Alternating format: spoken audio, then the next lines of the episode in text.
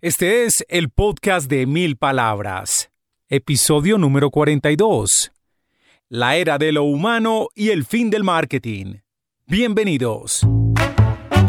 Este es el podcast de Mil Palabras.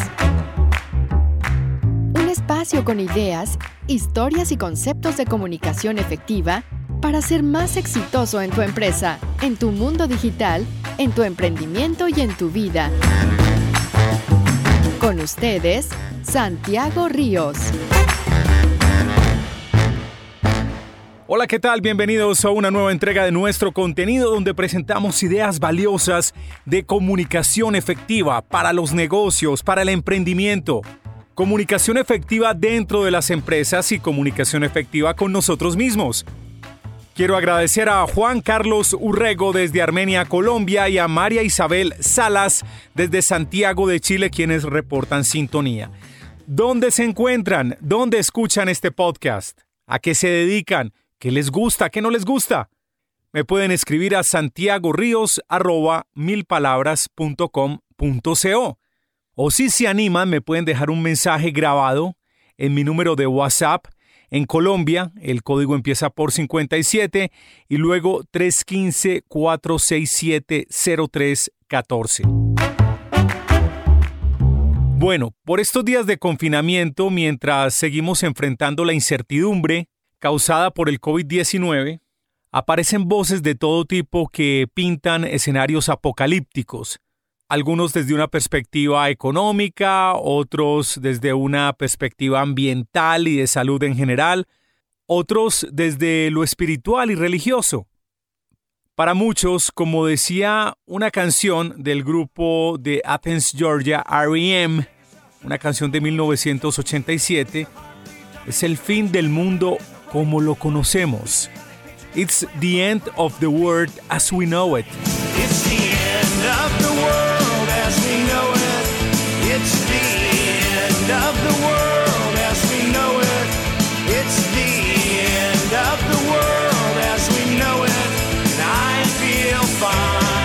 Ok, un poco de música para ambientar el podcast. Es raro de hecho esa canción con tanta energía y con un coro que promete el acabose. La verdad esas voces apocalípticas siempre pues me han molestado porque pintan escenarios de desastre y yo soy de los que creo que las cosas siempre son para bien. A pesar de algunos obstáculos en el camino, siempre tenemos algo positivo en el futuro. Siempre estoy esperando algo positivo del futuro. Entonces me incomodo de alguna manera con la gente que pinta escenarios fatalistas. Nuestro invitado el día de hoy pinta un escenario fatalista, es decir, el fin de algo, pero desde una perspectiva positiva. Ah, entonces no es tan fatalista, me estoy enredando acá. Pinta el fin de una situación, pero para bien. Él dice que estamos en el fin del marketing y la era de lo humano. Y lo paradójico es que quien lo dice es quizás una de las personas que más sabe de marketing, de comunicación y de publicidad en Colombia. Me refiero a Jaime Villa Vázquez, más conocido como Molo Villa.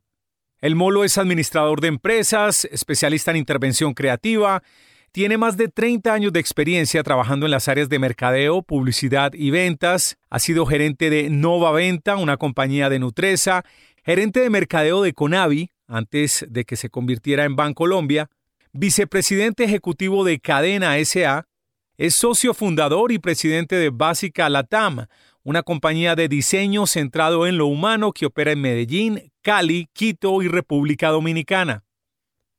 Una de las frases que lo impulsa es, nuestro propósito es liberar lo sagrado en el humano para mejorar el mundo.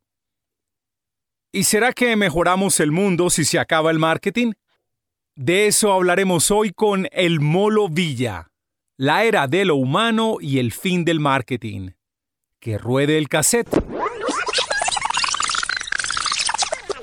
Estamos entonces con Molo Villa en el podcast de Mil Palabras. ¿Qué tal, Molo? ¿Cómo va todo? Hola, Santiago. Muy bien. Muy feliz de estar aquí acompañándote, siguiendo este podcast tuyo y esperando que siga creciendo esta audiencia y que el podcast se vuelva la forma como realmente escuchamos la radio. Muy feliz de estar aquí, Santiago. Y más en Mil Palabras, vos enfocado en todos estos temas de comunicación que me parece genial y extraordinario. Muchas gracias, Molo.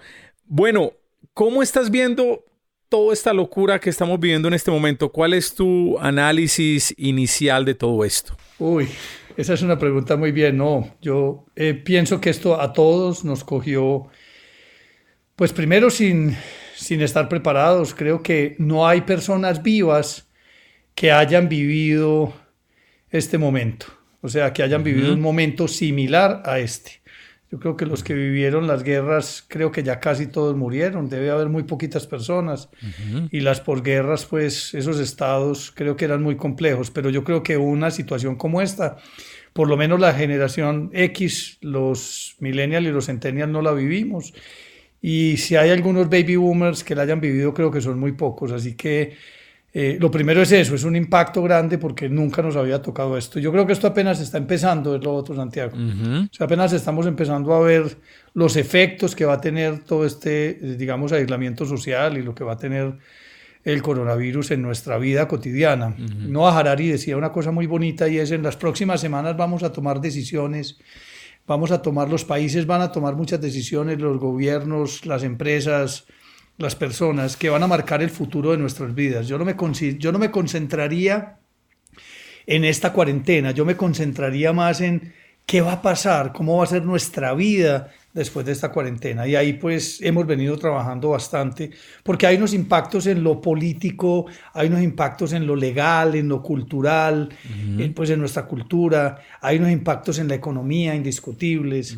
Entonces, ¿qué es lo que va a pasar y cómo vamos a vivir ahí? Yo no, yo no estoy viviendo, digamos que ya nos acostumbramos, creo que los primeros días fue muy duro, pero ya estamos en casa, estamos trabajando desde, desde casa, estamos haciendo las cosas bien, todos con los que hablo dicen ser más productivos, se trabaja el doble, se trabaja el triple. Entonces, digamos que en ese sentido, Santiago, creo que se está, digamos que pasando el tema, estar con las familias, creo que es un reto muy lindo porque nos escondíamos, nos escondíamos en el trabajo para hablar con las familias, para hablar y comunicarnos con nuestro hijo, con nuestros hijos, con nuestra señora, con nuestros padres. Y ahora, pues, si no lo llamas, si no haces un hangout o no haces una un Zoom o no haces cualquier, eh, usas cualquier medio para comunicarte con tu familia, pues vas a perder contacto. Entonces, eh, digamos que estoy. En básica hay una preocupación muy grande y tenemos una preocupación muy grande de cómo realmente poderle ayudar a la gente para volverse digital y por eso puse y tal vez ahí empezó nuestra conversación en que todos, todos podemos ser digitales y también la otra preocupación está en la salud mental. Ahí tenemos dos grandes preocupaciones porque por ahora nos estamos enfocando mucho en Sí, darle alimento al que tiene que darle, las camas, los respiradores, eh, tener el sistema mm. médico como debe estar o el sistema de salud como debe estar. Pero hay un tema de salud mental que en básica pues nos hemos preocupado por entender y por ir más allá. Básica tiene un área de investigación donde hay antropólogos y donde hay historiadores y donde hay músicos y bueno, sociólogos. Y ahí nos hemos preocupado un poco por, por entender qué es lo que está pasando en nuestras vidas, qué pasa en este aislamiento. Entonces, digamos que estamos muy activos, estamos muy atentos a todo lo que está pasando, pero te lo digo, sin poder predecir nada, porque quien diga hoy que esto va a ser el futuro está loco. Claro. No lo conocemos, estamos en beta. Y por eso quisiera terminar con esto, Santiago, y quisiera que habláramos en otro escenario, en otro momento sobre el tema, porque este no va a ser pero quisiera que habláramos sobre el diseño, el diseño que llegamos a la era del diseño, pero no es el diseño gráfico, el diseño arquitectónico, el diseño publicitario, es el diseño como el salvador del mundo. Me gustaría mucho hablar contigo en otros escenarios de esto, porque el diseño se enfoca en dos cosas, en aliviar, aliviar los dolores de los humanos, dejar de pensar en el target, dejar de pensar en, la penetración de mercado, en la conquista, en el producto flanker, en no sé qué. Empezar a hablar de humanos, empezar a hablar de diseño, que se concentre en aliviar los dolores y potencializar las ganancias del humano. Claro. Creo que vamos a entrar, y desde básica lo estamos diciendo, a la era del diseño. Molo, y es que de todos modos estaba pensando antes de que mencionaras el tema del diseño, desde tu planteamiento, desde la agencia básica, en esta perspectiva de centrarse en lo humano, tema en el cual afortunadamente mucha gente está coincidiendo, incluso antes pues, de esta situación de pandemia, y es como tu trabajo en el mundo de las comunicaciones y de la publicidad, de pensar en cómo crear un mensaje efectivo, de cómo posicionar una marca, sigue siendo obviamente importante y un objetivo central de una agencia, pero que se transforma en un propósito superior de servir a los demás, porque todos cuando servimos a los demás, pues de alguna manera las empresas también van a triunfar, se van a cumplir objetivos de mercado y la gente va a vivir mejor. No sé si estamos como juntando los conceptos y cómo te has movido con eso, cómo cambió ese ADN tuyo, Molo. Extraordinario. Mira, nosotros hace, digamos que siete años empezamos a hablar de Human Centered Design, empezamos a hablar de que Básica era una empresa centrada en el humano y centrada en el diseño, diseño centrado en el humano.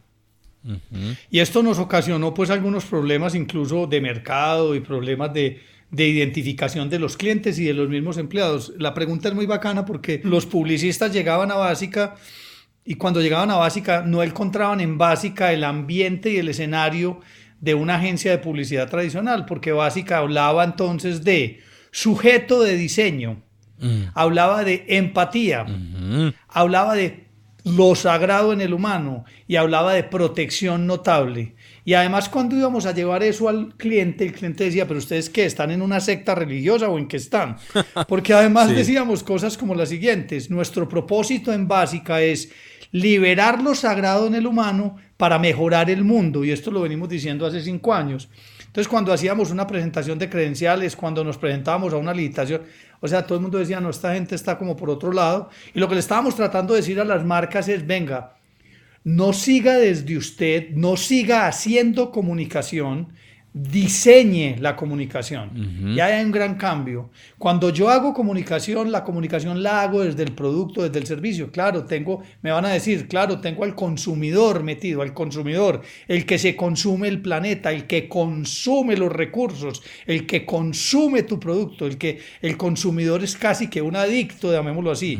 Al otro lado tengo es al humano al otro lado tengo al humano en su contexto, con, sus, con lo que el humano oye, ve, piensa, siente, dice, hace, o sea, con lo que le entra, con lo que procesa y con lo que le devuelve al mundo. Y tal vez con lo más bello, con lo sagrado para él, que son sus temores y aspiraciones. Y es ahí donde se para el diseño. El diseño se para ahí y empieza a decir, ¿cómo? Pero minimizar los temores del humano y cómo aumentar todas esas ganancias del humano que son sus aspiraciones. Y desde ahí nos hemos parado a diseñar contenidos, canales, productos, servicios, marcas. Entonces es desde ahí, Santiago, muy buena pregunta, es desde ahí, no es desde el producto, no es desde las capacidades técnicas que tiene la compañía, no es desde las bases tecnológicas que la compañía puede hacer, no es desde los procesos de la compañía, es desde el contexto del humano, cómo las organizaciones le resuelven a los humanos los problemas para tener un mundo mejor. Y ahí lo, lo conectamos con capitalismo consciente, sí. Sodia y John McCain, ¿cierto? Donde entonces ellos dicen, es que esto no se trata de extraer el mayor valor para el accionista, para el shareholder. Se trata de extraer el valor para todos los implicados en la cadena. Y entonces ahí estamos hablando del accionista, ahí estamos hablando del cliente, ahí estamos hablando del empleado, ahí estamos hablando del proveedor, porque vivimos en un mundo donde los proveedores son tratados, dicen que como partner o como socios, pero realmente son tratados como proveedores, ¿cierto? Tratados como proveedores desde todo punto de vista. Yo tengo compañías que me están llamando a pedirme descuentos financieros por las facturas que me deberían de pagar en los días que me deben de pagar, que son compañías grandes, y que creo que eso no es una buena práctica, Santiago, ¿cierto? Entonces, creo que los humanos y los empresarios y los marqueteros tenemos que empezar a pensar un poco más allá de ese tema y de vender, sí, la sostenibilidad económica, social y ambiental y somos una organización sostenible. Pero eso cómo lo vamos a bajar? O sea, ¿cómo lo vamos a llevar a mercadeo? ¿Cómo lo vamos a llevar? Porque mira que mercadeo, y me pusiste un tema súper, o sea, me ampliaste y perdóname donde quieras parar, pero es el tema nuestro. Dale, dale. Es el tema nuestro. Porque nosotros decimos que las áreas de marketing están perdiendo relevancia en las organizaciones y míralo cómo es la pérdida de relevancia. La reputación la maneja el área de reputación de, la de las compañías. La innovación la maneja el área de innovación de las compañías. Los canales los maneja el área de logística o de ventas de las compañías. El precio lo maneja financiera. Financiera le pone el precio al tema. Entonces, el área de mercadeo se está quedando con una P de promoción ¿cierto? Porque el producto ya viene desde innovación y desde otras áreas, se está quedando con una P de promoción donde su relevancia no es muy grande, ¿cierto? Y si a eso le pegamos que no está conectado con el propósito superior de la organización, muchas de las marcas las ves trabajando y siguiendo buscando siguen buscando el top of mind, la intención de compra, pero no siguen buscando lo que la organización como propósito quiere transformar. Y ahí lo vemos. Vemos grandes compañías con grandes propósitos transformadores, pero vemos a sus equipos de trabajo, o sea, lo voy a decir de esta manera, yo veo a los presidentes hiperconectados, veo a todos los CEOs de este país hiperconectados con la transformación, con el propósito, con todo lo que hay que hacer como organización para tener una organización que esté insertada con todos los implicados, pero cuando bajo a las diferentes áreas yo no encuentro eso. Y ahí creo que tenemos una gran oportunidad como empresarios todos.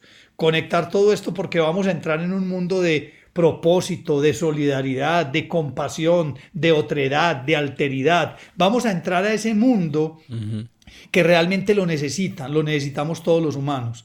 Entonces, Santiago, el tema del gigante, Básica cambió para responderte. Básica hace seis años viene hablando de esto. Seguramente por eso perdimos muchos clientes porque no nos entendían y decían, ¿qué es ese cuento del humano? ¿Qué es ese cuento de la empatía? ¿Qué es ese cuento de la protección notable? Eso no sirve para nada, eso no sé qué. Hoy, algunos de esos clientes, algunos me han llamado a decir, Molo, ¿cómo es que era ese cuento tuyo del humano? ¿Cómo es que es este tema? Sí. Porque hoy tiene mucha relevancia. Entonces, digamos que venimos hablando de eso, lo venimos conectando. Básica va en el proceso de convertirse en una B Corp, en una corporación B. Eh, no ha sido fácil, esto es un proceso largo, llevamos tiempo y es largo y, y es, digamos que doloroso en muchos temas, pero ahí vamos. Yo no estoy buscando la certificación porque la verdad esto es un tema de convicción. En básica estamos convencidos, supremamente convencidos de que si no hacemos esto desde el humano, para el humano y para mejorar la vida del humano, esto no tiene ningún sentido, Santiago. Molo, en el tema de lo humano, digamos que llega un cliente y les habla a ustedes y les dice, oiga, me gusta ese cuento de lo humano, pero, sabe, yo al final de cuentas necesito pagar una nómina, generar unas utilidades. Es decir, ese tema de pensar en lo humano, ¿cómo lo terminas conectando al final con la necesidad básica empresarial y una responsabilidad que es generar ingresos para unos accionistas o para el dueño de la empresa y pagar una nómina? Es decir, ¿cómo juntas esos dos conceptos dentro de la comunicación, de trabajar por lo humano, pero al final de crear una comunicación efectiva? que termine convenciendo finalmente al cliente de comprar un producto o un servicio. Ah, qué pregunta esa. Parece que hubieras hablado con mis clientes. Más o menos. Pero el tema es como este. El tema es como este. Mira, eh, nosotros, eh, donde llegamos nos dicen, Molo, no, no, no, eso no lo traigas aquí. Nosotros necesitamos ese levita. Nosotros necesitamos es vender, nosotros necesitamos es la participación de mercado, nosotros necesitamos, y eso pasaba al principio. Digamos que hay muchos clientes que han entrado y han dicho, no, no, venga que yo sí me tengo que ocupar del humano empleado, venga que yo sí me tengo que ocupar del humano cliente, venga que yo me tengo que ocupar del humano chopper o del humano consumidor, ¿cierto? Venga que yo me tengo que ocupar de mis proveedores como humano, venga que yo me tengo que ocupar de todo esto. Y entonces digamos que sigue esto siendo pues como muy arriba, yo te lo voy a tratar de aterrizar. Yo tengo cómo mostrarte, y lo hacemos en un video podcast si tú quieres, cómo el contenido y la comunicación que creamos y diseñamos desde el humano es cuatro veces más poderosa que la comunicación de producto en todas las redes sociales. Tenemos un estudio de los últimos cinco años y esto es un poco la pérdida de poder que tenemos los marqueteros sobre las marcas. Porque el marquetero dice, yo quiero que mi marca sea así, pero la realidad es que tu marca, la gente la percibe de esta forma, la quiere de esta forma y quiere interactuar con ella de esta forma. Entonces ahí hay un tema de percepción de marca que lo trabajábamos en el pasado muy claro y muy clave, que es que mientras la percepción y la realidad están un poco más cerca, pues tu marca va a ir muy bien en el tema. Hoy lo que está pasando es que nosotros hacemos contenido y diseñamos contenido desde el humano y ese contenido que diseñamos desde el humano puede ser cuatro veces, tiene más engagement, tiene más conversión, cuatro veces más que el contenido que diseñamos desde las cuatro P's. Entonces ahí te respondo. Entonces hay clientes que me dicen, Molo, genial, pero yo para qué voy a hacer un contenido que no tiene nada que ver con mi marca. Y en esa discusión estamos, que es una discusión extraordinaria. Es cómo coger ese contenido que es relevante para el ser humano y conectarlo con tu marca. Entonces hay muchas vías de comunicarlo. La única forma no es a través de las cuatro Ps. Entonces, también en esta pandemia hay cosas que se han caído y que se han derrumbado. La única forma de generar valor no es como nos lo enseñó Porter, a través del cliente, a través de los costos o a través de la innovación. Esa no es la única. La única forma de hacer mercadeo, pues no es las cuatro P's, producto, precio, plaza, promoción, y tampoco, como lo dice Lambin, estratégico en la generación de las ventajas competitivas. Y tampoco es desde digamos desde el mercadeo relacional. Es una combinación de todas estas técnicas que se vuelven muy complejas hoy para los marqueteros y para todos. Entonces, digamos que mientras creaban a Google, no estaban estudiando a Kotler. Mientras que creaban a Apple, tampoco estaban estudiando a Porter, ¿cierto? Sí, sí. Entonces, ¿qué es lo que está pasando? Que estamos llegando a un mundo de probar. Y mira esto hoy, Santiago, para lo que estamos. Iterar, probar, estar en beta, aceptar que no lo tenemos claro, con humildad, de que no somos perfectos, de que nos podemos equivocar. Y la mejor forma de iterar no es desde el producto, es desde el humano. Y encontrar los caminos para empezar a construir por ahí, digamos, esos ingresos, ese dinero que se necesita, pero generándole al humano bienestar. Por eso decimos, liberar lo sagrado en el humano es que básica es capaz de ponerte aquellas cosas que son fundamentales para el ser humano, sus temores y sus aspiraciones, para que tú como compañía de forma responsable lo uses para construir una relación mucho más poderosa y potente, donde ambos ganan, claro. Yo recibo lo que tú me pagas por el producto, pero tú recibes muchos beneficios que no son solamente el uso del producto. Y ahí es donde estamos, Santiago. Yo creo que ahí es donde se deben enfocar muchas de las organizaciones. Uno mira los propósitos de las grandotas, todas tienen propósito, pero te vas a las áreas de marketing y no hay, no hay conexión con el propósito y con el área de mercadeo y con la marca. Fantástico lo que hablaste en el tema de iterar, de intentar, de probar, de estar siempre en esa fase beta. Alguna vez comentaba yo en un podcast que la mejor manera de uno darse cuenta es probando, es decir, la acción da claridad, la acción cuando la tomamos nos va mostrando el camino, pero no nos podemos quedar pensando, planeando, mirando a ver o encontrando una fórmula exacta que nunca vamos a encontrar, ¿no, Molo? Es que, es que eso, Santiago, ese es como el punto. Eh, nosotros estamos creados en, nosotros somos pensadores, thinkers. Y ahí recomiendo un libro que es viejo, pero que es muy bueno, que eh, es, es Makers. Es el libro de los makers. Es que estamos pasando de ser pensadores a hacedores. Y el hacedor, si tú te fijas, el hacedor hace y después corrige. Eso es muy duro y eso le ha dado muy duro a la gente, ¿cierto? Porque las organizaciones tratan de tener todo perfecto para salir. Cuando salen ya montaron Rappi. Claro, claro. Entonces aquí pudo haber una organización que hubiera dicho, hombre, yo tengo que montar Rappi. Y seguro que lo tenían en sus planes. Pero mientras el área legal, mientras el área financiera, mientras el área administrativa, mientras el área, mientras, mientras, mientras, mientras, hubo un tipo que lo montó y mira lo bonito de esto. Rappi no podrá vivir sin los thinkers. O sea, Rappi lo monta, itera, lo pone en beta, pero no significa que toda la vida podrá vivir sin pagar los parafiscales. O sea, por lo menos en nuestro país. Claro. Entonces Rappi tendrá que volverse tinker más, tendrá que ir más a la norma, tendrá que aproximarse más para ser una empresa viable, por lo menos en nuestro país.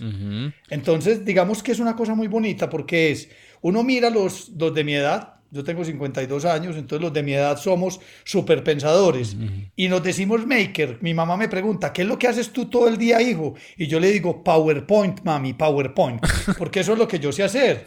Yo soy un maker de PowerPoint. Tú eres un maker de, pues tú, tú eres mucho más maker porque tú haces podcast, tú haces programas, tú haces eh, columnas, tú haces, tú, tú haces. Eh, realmente los administradores, realmente las personas que estudiamos negocios, lo que hacemos está en la ofimática, está en Word, en Excel y en PowerPoint.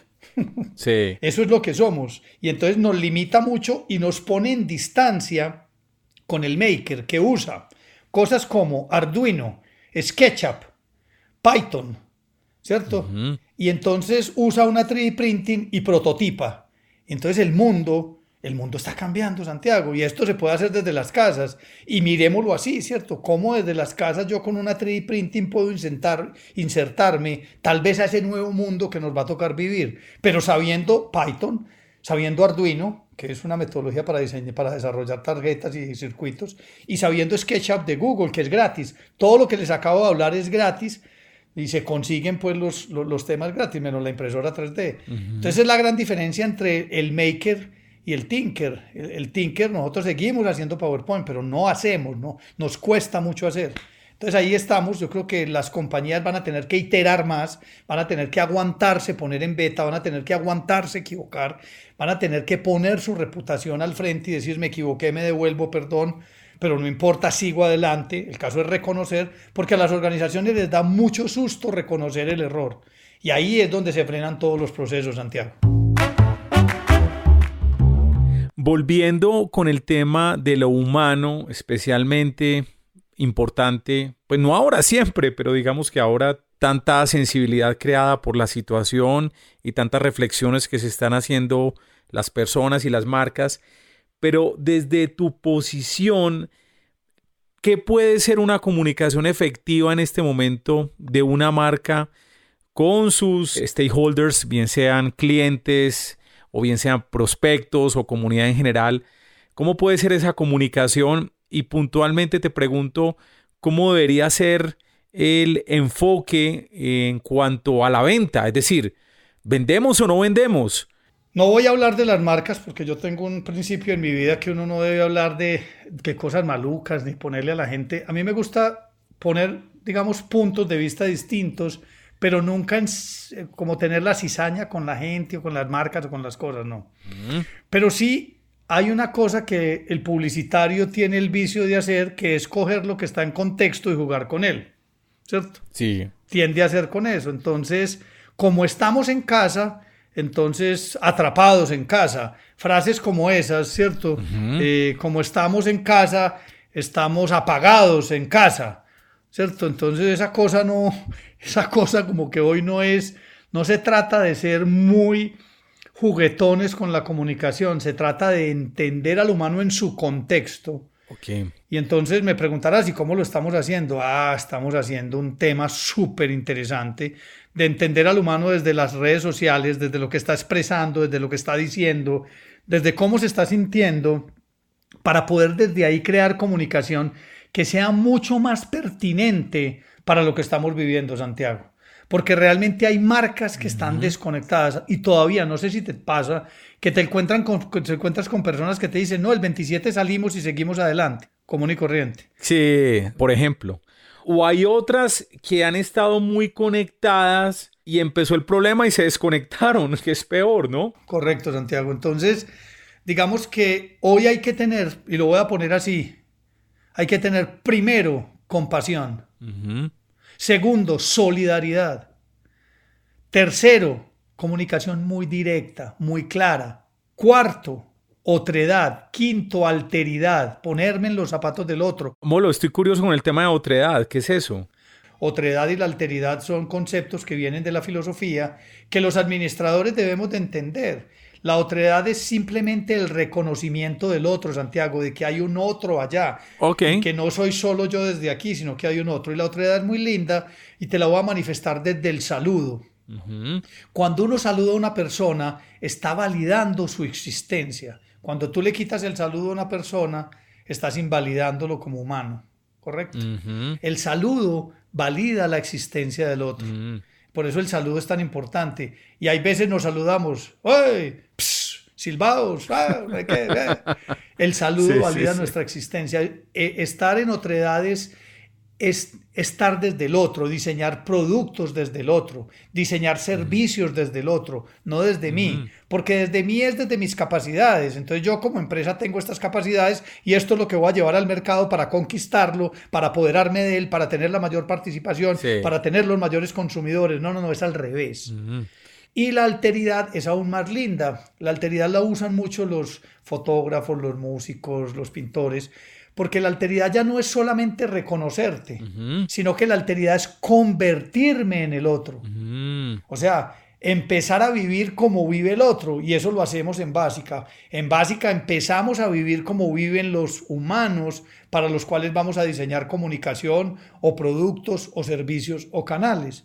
Entonces, ¿cómo lo hacemos? Lo vivimos viviendo en sus redes, lo vivimos estando con ellos y entendiéndolos en su contexto, no desde una investigación cualitativa o cuantitativa tipo que no las estoy invalidando ni mucho menos, pero tipo sesión de grupo o tipo pues encuesta donde sí, yo válido como método científico válido, yo puedo investigar y puedo desde el punto de vista cuantitativo extrapolar a una población lo que encontré, pero, pero digamos que estoy viendo la mariposa diseccionada en el laboratorio, la estoy viendo por partecitas, las alas, eh, luego estoy viendo su cuerpo, su cabeza, sus antenas. Y digamos que en la otra cualitativa estoy viendo esa mariposa volando, pero volando todas iguales porque hay uno que lidera ese vuelo. Cuando yo hago etnografía o etnografía digital como hacemos en básica, lo que yo estoy haciendo es viendo la mariposa en vuelo viendo al hombre y al humano en su contexto. Y cuando las soluciones se centran en el humano, hay mil formas de resolverlas. Cuando las soluciones se centran en, los productos o en los servicios, están muy limitadas. El humano es ilimitado. Molo, ahí te interrumpí por entender el concepto de otra edad, pero bueno, estabas hablando de cómo deberían comunicarse las marcas en este momento y del concepto de vender o no vender, para que lo complementemos. Sí, entonces creo que quedó claro, tiene que ser muy desde, hombre, la solidaridad, hombre, desde la compasión, ¿cierto? Ahí le metimos otra edad y alteridad. Y vender, claro, tenemos que vender porque tenemos que proteger el flujo de caja de las compañías. La única forma como protegemos el flujo de caja de las compañías es generando ingresos. No puede ser pues desde la banca o desde otros sistemas. Hay que encontrar las formas de generar ingresos. Entonces sí hay que vender, pero hay que vender con compasión, hay que vender donde el otro también gana. Hay que vender de una forma distinta a la forma como vendíamos antes. Hay una persona que me gusta mucho que se llama Daniel Pink, que tiene un libro que se llama How to Sell Human. O sea, cómo venderle a los humanos, porque también se nos olvidó venderle a los humanos, Santiago. Eso es lo que nos pasó. Sí, sí, sí, claro. Se nos olvidó, nosotros le vendemos a un target, nosotros le vendemos a una base de datos, nosotros le vendemos a un número. No, vendámosle a los humanos, por favor. ¿Cierto? Entonces, en eso es en lo que estamos. Estamos, digamos que, trabajando en muchas de esas metodologías y cosas que hace tres años, un mes, hace un mes, porque hace un mes tuve la última reunión con un cliente, me dijo, Molo, yo me jubilo en cinco años. Yo este cambio que usted está haciendo no lo voy a hacer, porque yo me jubilo en cinco años. A mí no me tocó esto. En estos días lo voy a llamar, porque creo que le tocó. somos, claro. somos amigos, o sea, porque él dijo, yo ya voy de salida, eso que lo hagan otros, o sea que cuando yo esté de salida, te llamo para presentarte quien viene aquí a reemplazarme. Y yo lo voy a llamar y le voy a decir, ¿cómo te parece que te tocó? ¿Cómo te parece que te tocó hacer todos estos cambios que estábamos hablando? Lo otro es, Santiago, que creíamos poco en los temas digitales. Sí. O sea, y perdóname que diga esto, las marcas entonces se transformaron y hablamos de transformación digital. Entonces yo te voy a decir cosas como estas. Mira, las compañías hablan de Machine Learning, de Deep Learning, para hablar de inteligencia artificial. Las compañías hablan de IoT, ¿cierto? De Internet de las Cosas, para pegarle pues Internet a todos los dispositivos que se puedan pegar. Las compañías hablan de blockchain. Las compañías hablan de realidad virtual, realidad aumentada, realidad mixta.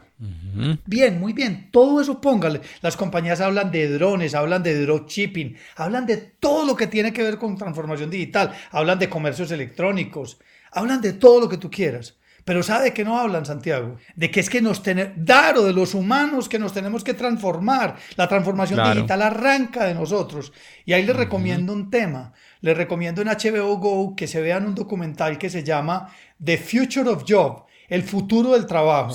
Y el futuro del trabajo tiene una cosa muy tesa, muy dolorosa, que se llama la rehabilitación de los empleados, la rehabilitación de los profesionales.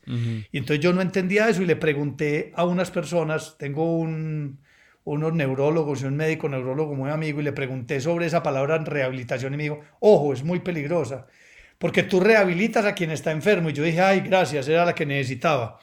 Porque, porque sí, o sea, nosotros como, como, como profesionales, Estamos enfermos, estamos enfermos de la, de la perfección, estamos enfermos de no iterar, estamos enfermos de no ver al humano, estamos enfermos de no usar el diseño, de no garantizarle a las personas su mayor satisfacción. O sea, la compasión no es tristeza por el otro, la compasión es todo lo que puedo hacer por el otro. Entonces imagínate unas compañías ahora pensando en compasión todo lo que pueden hacer por los humanos que están en confinamiento y hablemos de las personas mayores de edad. Sí. Cómo yo le resuelvo la vida a una persona que nunca ha usado una plataforma eh, digital, que nunca ha usado una aplicación, que no la sabe descargar de iOS o de Android.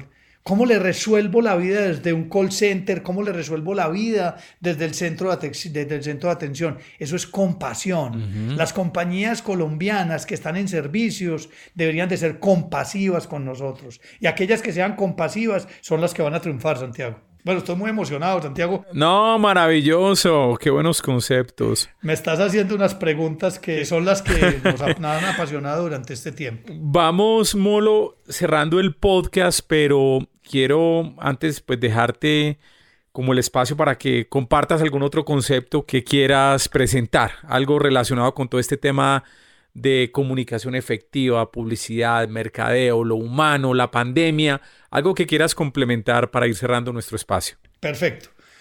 Lo que quiero contar, comentarles y proponerles es que se acabó la era del marketing. Se acabó, Santiago. Mm. ¿Tan radical? Sí, se acabó la era del marketing y empezó la era del diseño, porque es que el diseño no, no acaba con el marketing. El diseño usa el marketing cuando lo necesita usar, así como usa la comunicación o la publicidad, así como usa los procesos, así como usa cualquiera de las cosas que hacemos. Pero si arriba ponemos el diseño, y entonces aquí te lo estoy poniendo a este nivel, a ti nos tocó, a ti a mí nos tocó calidad total, a ti a mí nos tocó Kaplan y Norton, generación de valor sobre activos intangibles.